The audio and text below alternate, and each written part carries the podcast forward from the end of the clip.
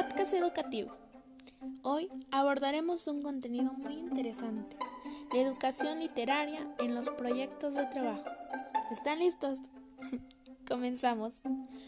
Nos encontramos con la articulación de la educación literaria, dicha que en torno al objetivo de formar lectores exige una renovación metodológica que rebase, o más bien, que supere la tradicional organización cronológica de los contenidos. Nos remontamos tantito a sus primeros inicios, que fue su introducción en la década de 1990, donde los proyectos literarios se postularon como una forma de programación que es ajustada al objetivo para desarrollar la competencia literaria. Una de las mejores aportaciones de algunos proyectos respecto al objetivo de formación de lectores es usar algunas técnicas para la evolución de los proyectos, donde resulta la importación de las famosas TIC. Algunos de nosotros nos preguntaremos, ¿qué son las TIC? ¿Se comen? ¿Es un juego? O simplemente diremos, ay, las tic-tac que nos venden en el Oxxo.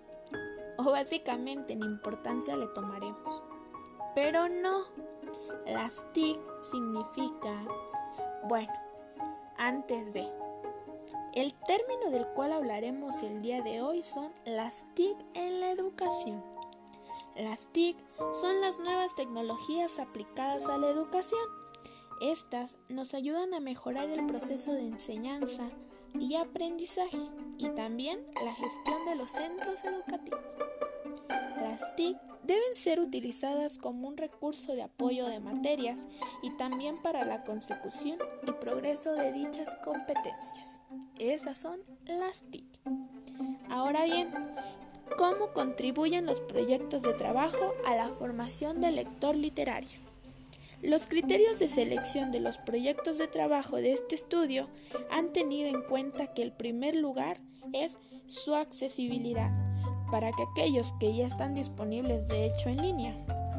Ahora bien, un dato muy importante e interesante es familiarizarse con el circuito social del libro, es decir, nosotros como lectores literarios, para alimentar nuestro hábito es necesario y fundamental desenvolverse o desenvolvernos en los espacios sociales que se crean en el entorno del libro.